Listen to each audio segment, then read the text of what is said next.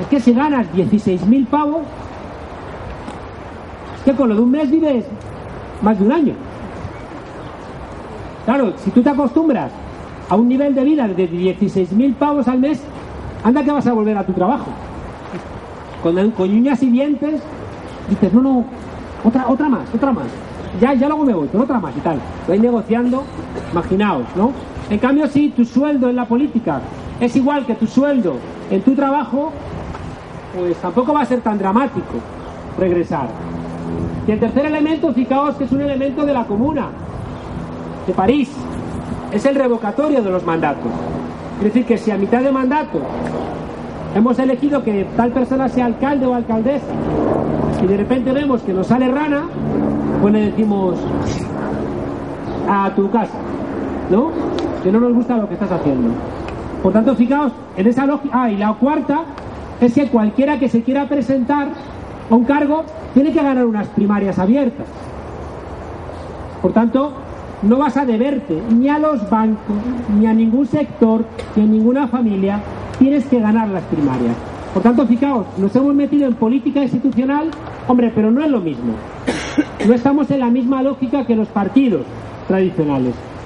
Y luego la otra lógica, la asamblearia, somos muy deudores del 15M, pero no podemos cometer los mismos errores del 15M. Tenemos que encontrar fórmulas para ser operativos. En ese sentido, fijaos, una de las discusiones que tenemos que tener de aquí a, la Asamblea esta de otoño es, por un lado, lo que os decía, ¿no? ¿Cómo, ¿Cómo eres miembro de un círculo? ¿Quién no puede ser miembro de un círculo? ¿Cuáles son los elementos que te expulsan de un círculo? ¿Qué ocurre cuando un círculo es tomado por un sector político? A lo mejor gente que viene de otra militancia y aprovecha su, su articulación interna para, aunque sean cinco, convertir al círculo como su propio feudo, cosa que nos está pasando en algunos sitios. ¿no? Gente que de repente se convierte en una, en una minoría consistente, como decimos en la ciencia política, y esa minoría consistente al final se hace con el círculo. Echan a los disidentes, convocan cuando quieren, incumplen los acuerdos, se reúnen entre ellos y dicen que se ha reunido la asamblea. Bueno, todo lo que sabemos que forma parte de, del mal funcionamiento del asamblearismo puro. Por tanto, fijaos, tenemos un reto. Tenemos que ver cómo configuramos la política institucional que no nos convierta en aparachiks y cómo articulamos la política asamblearia sin convertirnos en lo que leía el otro día de una asamblea de Sevilla, donde como siempre empiezan 500, terminan 40, encabronados, sin llegar a acuerdos, habiendo quemado a la gente eh, y habiendo solventado solamente quién iba por las pizzas. ¿no? Lo último, para, terminar, eh, otra de las discusiones que tenemos que tener, que creo que es muy, muy relevante, es entender, por lo menos es la propuesta que algunos tenemos, es entender que los círculos tienen que ser espacios de trabajo político, no de trabajo institucional interno. Los círculos no debieran nunca elegir cargos. Los círculos no deben elegir a quien vaya a ser alcalde, diputado, concejal, nada. Los círculos lo más que deben nombrar son portavoces y bastante rotatorios. ¿Sabéis por qué? Porque lo que se ha cargado siempre, siempre, a las asambleas políticas de los partidos es precisamente nombrar los cargos. Y ahí nos jodimos. Por tanto, vamos a intentar hacerlo de otra manera. ¿Hay garantías de que esto funcione? No. Pero como yo siempre digo, si nos equivocamos, nos vamos a equivocar de otra manera. Es decir, vamos a probar con círculos funcionando en virtud de las necesidades de cada barrio, de cada pueblo, donde no le pidamos a nadie el carnet, donde no haya familias vinculadas a tú me votas a mí para yo ser el delegado y que entonces voy a la asamblea y que luego puedo ser. No, porque todos esos cargos, todos, los vamos a nombrar en primarias abiertas. Por tanto, el círculo desaparece como la estructura que toma decisiones como en los partidos tradicionales. Y hay gente que puede decir, Coño, pues no me merece la pena estar en un círculo. Pues vete al bar. No hay problema. O sea, quien venga a un círculo es porque le mola, porque le apetece, porque encuentra gente con la que está a gusto, porque liga. Una segunda vez que lo digo. Mal. Es decir, que los círculos se conviertan en espacios donde, donde realmente encuentras un, un lugar de discusión de tus problemas. La gente que siente como tú. Donde de repente en el barrio hay un problema y tú sepas, yo voy al círculo de Podemos y ahí voy a encontrarme a gente que va a ser sensible a lo que yo estoy contando. ¿no? Que de repente ya digo, los círculos sean espacios, os diría casas del pueblo tradicionales. ¿No? no lugares, ya digo, donde estás en virtud de que, ya digo, la gente se considera los jefes. Hay mucha gente que quiere colaborar con nosotros, pero no le gusta reunirse, o no tiene tiempo, o tiene obligaciones familiares, o llega muy tarde de trabajar, o tiene que visitar a familiares, no tiene tiempo. ¿Qué pasa? Que entonces la gente que tiene más tiempo tiene más derecho a hacer política que la gente que tiene menos tiempo. Estamos en 2014 y la política no puede ser igual que en el siglo XIX. Insisto, no hay garantía de que esto vaya a funcionar, pero si nos equivocamos, vamos a equivocarnos haciendo las cosas de otra manera. Todos sabéis que hemos tenido algunas discusiones internas más o menos gordas, ¿no? Y han tenido que ver con esto. Han tenido que ver con si hacíamos de Podemos algo novedoso en esta línea o repetíamos en Podemos las fórmulas tradicionales de partidos con delegados, portavoces, censos, etcétera. La apuesta nuestra es vamos a atrevernos a hacerlo diferente. Es la garantía de crecer. Es la garantía, fijaos, de emocionar. Es la garantía de socializar en la política, algo tan difícil, algo que solamente estamos haciendo nosotros. Lo hizo el 15N, lograr que la gente volviera a interesarse por la política. Lo estamos logrando, fijaos, porque hemos roto esos elementos tradicionales de yo te voy a bajar línea, yo te voy a hacer una autocrítica, yo tengo más experiencia y te voy a decir lo que tienes que pensar. Yo he leído más que tú, yo sé más que tú. Eso hace que la gente, sobre todo más joven, diga, pues ala, quédate tú y lo haces tú. ¿No? Fijaos que estamos yendo, y me callo, estamos yendo como, como objetivo principal desde que nos pusimos en marcha hacia una asamblea constituyente. Los problemas que tenemos en España solamente los solventamos con una asamblea constituyente. ¿Sabéis por qué? Por tres cosas. Hace como Carlos Taibo, digo, por cinco cosas. Luego cuentas cuatro solo. Pero parece que eres súper listo. Cinco cosas. Bueno, por, ya por hacerme el, chiste me olvido de lo que iba a decir. Por decía que vamos a una asamblea constituyente por varias razones, ¿no?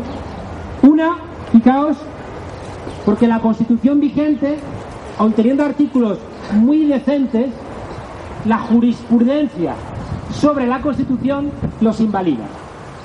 Es decir, que las interpretaciones jurídicas de los artículos de la Constitución han sido tan basura que prácticamente los han invalidado.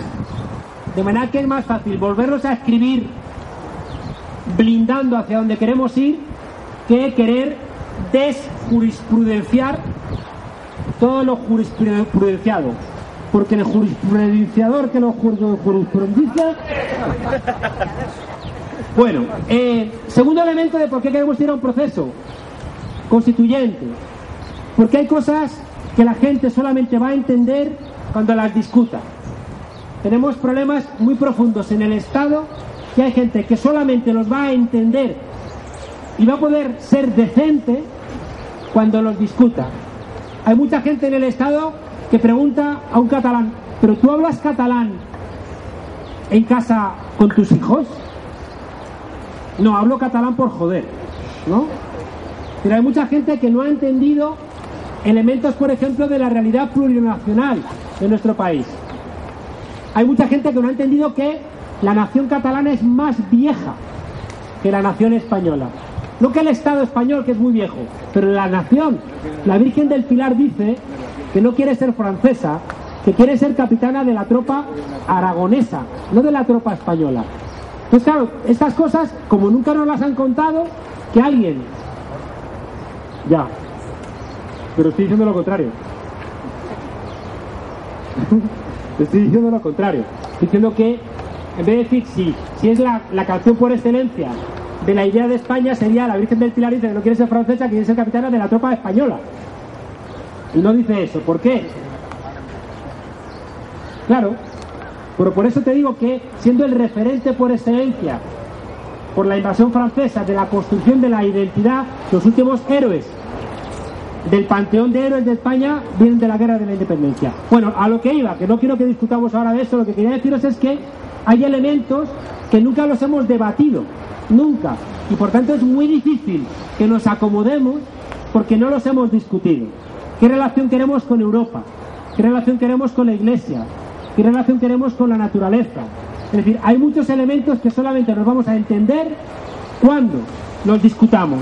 Y en tanto en cuanto no los discutamos, va a ser imposible que avancemos, que avancemos hacia, hacia ahí. Por eso os decía que un proceso constituyente es la clave y la posibilidad de reinventarnos la política en España. Y por eso para nosotros, cuando nos pusimos en marcha, el horizonte que tenemos en la cabeza eran las elecciones generales. Las elecciones generales porque son las que nos permitían convocar a una asamblea constituyente.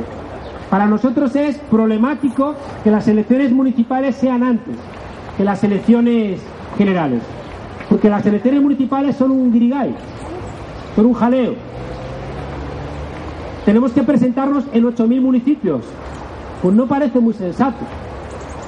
¿Cómo argumentamos eso? ¿Cómo explicamos que en unos sitios sí, otros no? ¿Qué fórmula buscamos para que al día siguiente de las elecciones municipales Podemos no se convierta en una fuerza fragmentada que pierda su magia y su capacidad de enamorar? Cuando nosotros lo que realmente queremos es cambiar este país. Y las elecciones municipales son una herramienta, pero una herramienta orientada a lo realmente relevante que es cambiar la constitución de este país en una clave emancipadora. Bueno, todos estos son los elementos fijados que tenemos que discutir en estos meses camino de la Asamblea Constituyente de otoño. Si os dais cuenta, son problemas bien difíciles, no son nada sencillos.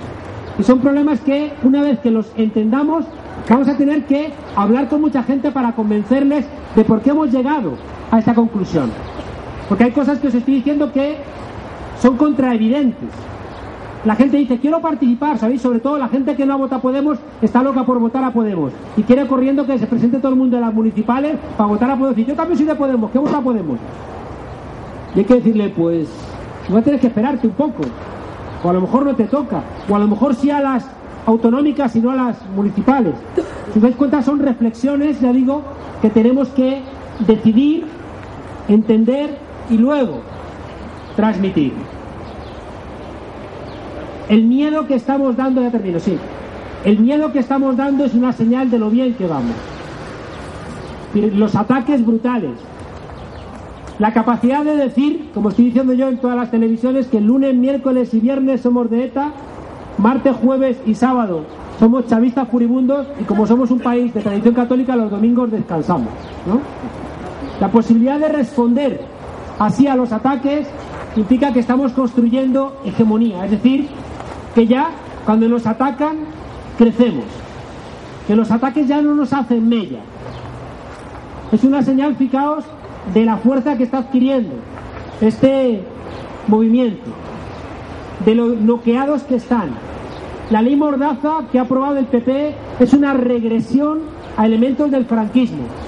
Es tan desmesurada, tan exagerada, que es una señal inequívoca de intentar silenciarnos a través del miedo. La ley esta que quieren hacer sobre la marcha para cambiar la elección a los alcaldes son leyes antipodemos, no son leyes pensadas estrictamente para que nosotros no existamos. Pero como decía el bueno de Bertolt Brecht, la gente se queja de la violencia del río que se desborda, pero no se queja de la violencia del cauce que lo condena a no tener libertad nosotros estamos rompiendo los cauces y tenemos que decidir entre todas y todas qué hacemos con esa nueva libertad que hemos conseguido. Gracias.